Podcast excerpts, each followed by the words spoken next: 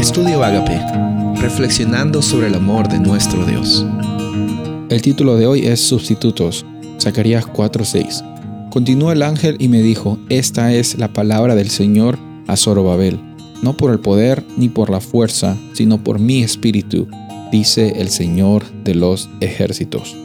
En Zacarías 4 encontramos que Zorobabel estaba recibiendo un mensaje por parte de Dios.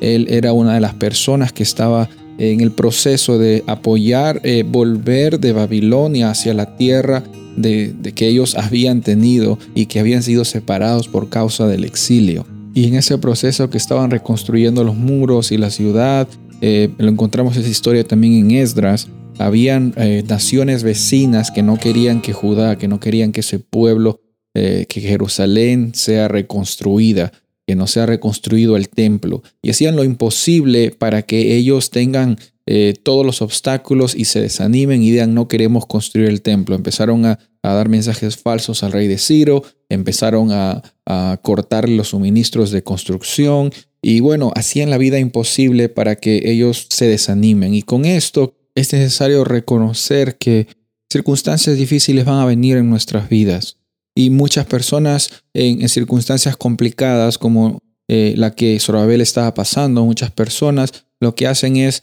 eh, tratar de utilizar la lógica humana, tratar de usar política, eh, tratar de bloquear los problemas en, sus mentes, tratar de escapar de la realidad de que exista una, una negación y usan sustitutos para evitar la realidad que están pasando.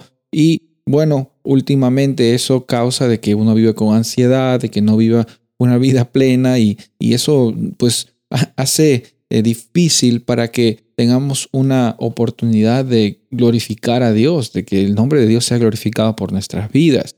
Eh, muchas personas eh, intentan encontrar sustitutos cuando están pasando problemas, en vez de recordar que cuando estemos pasando por valle de sombra y de muerte, Dios ha prometido que no nos va a acontecer un mal alguno. Dios va a estar con nosotros la presencia de Él nos va a acompañar.